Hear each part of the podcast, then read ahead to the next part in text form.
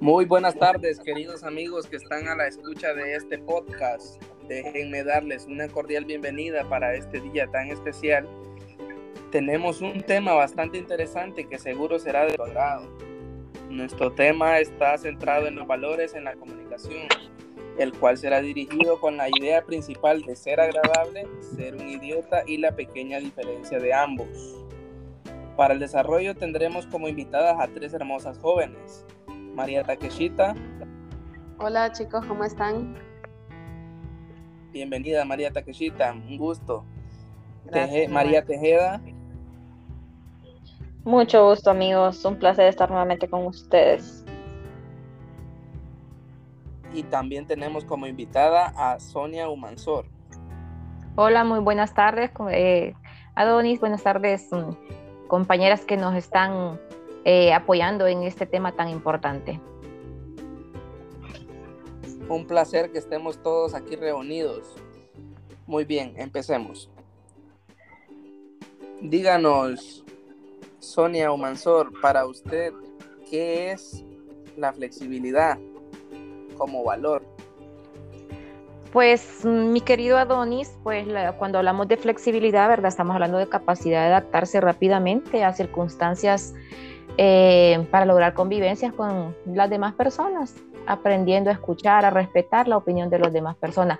Acordemos que la flexibilidad eh, es un valor tan importante porque ahí es donde nosotros aprendemos a no ser egocéntricos, porque ese es un gran problema que tiene ahorita las personas, eh, caminan con tanto problema, con tanto estrés, entonces como que la flexibilidad se ha perdido, entonces ahí es donde nosotros tenemos que volver a retomar ese, ese valor y volver a dárselos a conocer desde nuestros hijos a nuestros compañeros de trabajo, porque ya ni en eso hay flexibilidad. Entiendo, entiendo, muy, muy buena respuesta. Señorita Tejada, ¿qué, qué opina usted acerca de, de la respuesta de nuestra invitada Sonia. Pues estoy bastante de acuerdo, amigos, por, por la situación de que se nos presenta a diario. Ya mencionaba y muy importante en el trabajo. Hemos perdido la flexibilidad. Eh, claramente nos podemos apoyar. Eh, no somos flexibles a, solucionar un problema. Hacemos de un problema pequeño algo bien grande. Entonces yo digo, no es necesario, o sea, trabajemos en equipo y, solucionémoslo. Esa es, mi, respuesta sencilla a lo que usted me dice. Perfecto. Bueno, pues ya lo escucharon, queridos oyentes. Para los que no sabían lo acerca de la flexibilidad como valor, aquí estamos dándoles la respuesta para que no lo olviden nunca. Ahora cuéntenos, Sonia, ¿ser flexible es un valor que le genera debilidad en una comunicación? ¿O o, díganos cómo influye realmente. No, para nada. Más bien te hace una persona culta, con valores invaluables, sabiendo que eh, eres una persona abierta con liderazgo, porque déjame decirte que no es lo mismo ser jefe a ser líder. Entonces, cuando una persona aprende a ser líder, aprende a tener flexibilidad. ¿Y cómo tiene flexibilidad? Cuando tiene empatía por los problemas de las demás personas, cuando tiene humanismo, cuando tiene carisma, cuando tiene aquel liderazgo que te hace seguir a esa persona. Entonces, el liderazgo en la comunicación no te hace, no es una debilidad, te hace fuerte.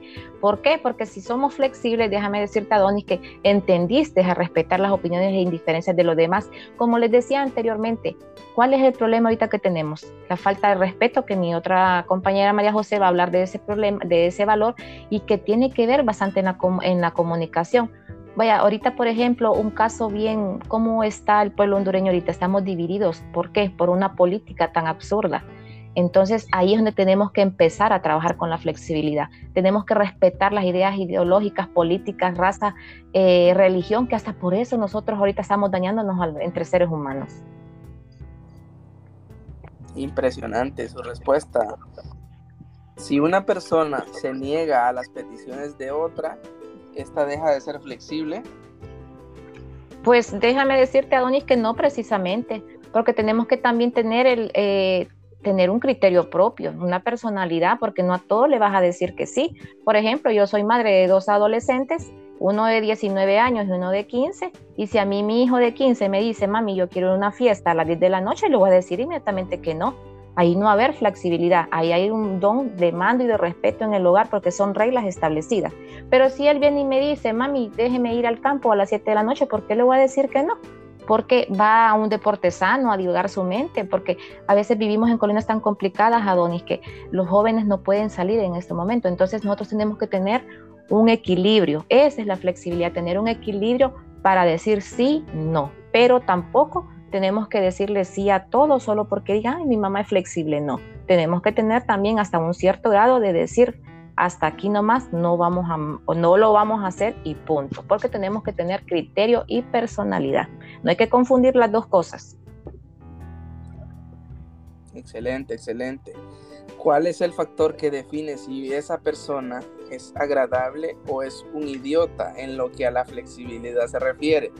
Deme su respuesta basándose en sus experiencias. Bueno, pues, pues fíjate que ahorita es dependiendo de la situación que nos encontremos, va, en el momento. Para unas personas yo puedo ser una idiota porque digo no rotundamente porque es algo que no va contra mis principios. Para otras personas puedo ser eh, una persona que sí, tengo mi grado de flexibilidad. Eh, una anécdota le voy a contar, esto me acaba de pasar ahorita.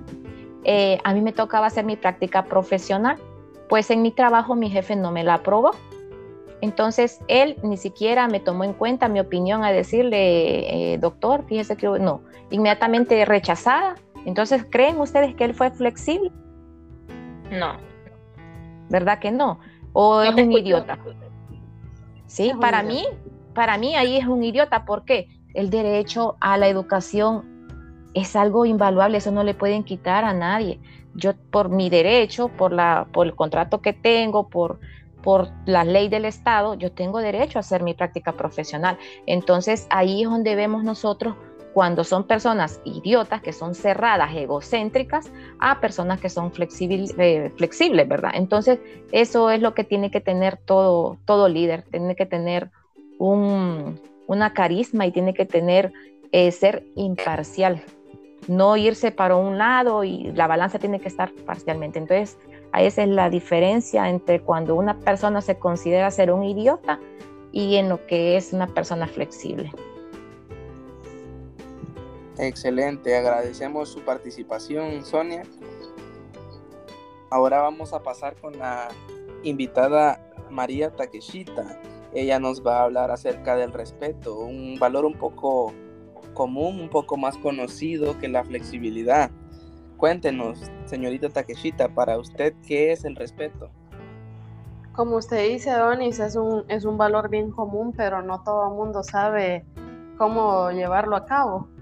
Más ahora en, la sociedad y ahorita en esta, en esta nueva generación que ya no tienen respeto hacia nada y hacia nadie, pues el respeto es, es, un, es muy amplio porque usted tiene que respetar el pensamiento, el actuar de las personas, la música que escuchan, tiene que respetar su sexualidad, eh, o sea, usted tiene que respetar casi todo de las personas, aún así usted no comparta su misma, la misma opinión que ellos, pero que usted eso lo trae inculcado desde su casa. A usted lo inculcan a que tiene que respetar adultos, usted tiene que respetar a personas, cargos eh, si, tiene, si usted trabaja, tiene que respetar sus, sus niveles más altos de, de, de, la oficina y, y, así. Comprendo, comprendo. Cuéntenos, ¿cuál es el factor que define si esa persona es agradable o es un idiota en lo que al respecto se refiere? Deme su respuesta basándose en sus experiencias. Pues como le mencionaba al inicio, ahora esta nueva generación ya, ya no tienen respeto hacia nadie, ya ellos creen que se saben todo, eh, ellos se creen eh, más inteligentes que todo mundo y yo pienso que si la educación de antes servía, ¿por qué descontinuarla? ¿Por qué ellos tienen que ir perdiendo el respeto hacia las cosas y restando la importancia? Porque si antes funcionó y la sociedad se movía de manera buena y respetable, ¿por qué hay que cambiarla? Entonces, ahora casi todos son unos casi nadie respeta nada. Correcto, correcto. Muy bien. Bueno, queridos amigos, como los, lo están escuchando, la diferencia entre una persona agradable y un idiota se define por un pequeño momento que se basa, se basa en la comunicación. Ahora, para cerrar con broche de oro, tenemos a nuestra invitada María Tejeda. Ella nos hablará un poco de la integridad como valor y cómo lo vamos a manejar en la comunicación. Estoy seguro que nuestros oyentes no olvidarán este podcast y les servirá mucho a lo largo de integridad y comunicación. Suena un poco difícil de asociarlo, ¿verdad? Pero ahorita nuestra invitada nos va a explicar cómo influye. Bueno, todos sabemos y hemos dicho alguna vez, ¿verdad? Yo soy íntegro. A mí que no me vengan a decir lo contrario. Y muchas veces podemos estar usando mal el término. Porque una persona íntegra hace referencia, ¿verdad?, a que todo es correcto, sin afectar claramente los intereses de los demás. Y cuando hablamos de lo mismo, estamos diciendo que somos rectos, bondadosos, honrados e intachables. Es decir, que no tenemos ninguna circunstancia por para avergonzarnos, ¿verdad? Un claro ejemplo que podemos ver eh, hoy en día es, la, modalidad virtual. No estamos siendo íntegros cuando hacemos trampa en los exámenes, ¿verdad? Entonces creo que a todos nos ha pasado. No somos completamente íntegros. La integridad podemos asociarla con la comunicación cuando generamos angustia en la familia, en las organizaciones, las empresas. ¿Por qué? Porque estamos desperdiciando mucha energía. Estamos haciendo como estuve platicando con alguien en, cierto momento de que la falta de comunicación eh, nos hace perder muchos valores. ¿Por qué? Porque no estamos tomándonos el tiempo para pensar cómo comunicarnos, qué queremos lograr. Mantener la integridad en la comunicación es un compromiso fácil. Es asumir una teoría, ¿verdad? En que de lograr lo difícil en la vida real.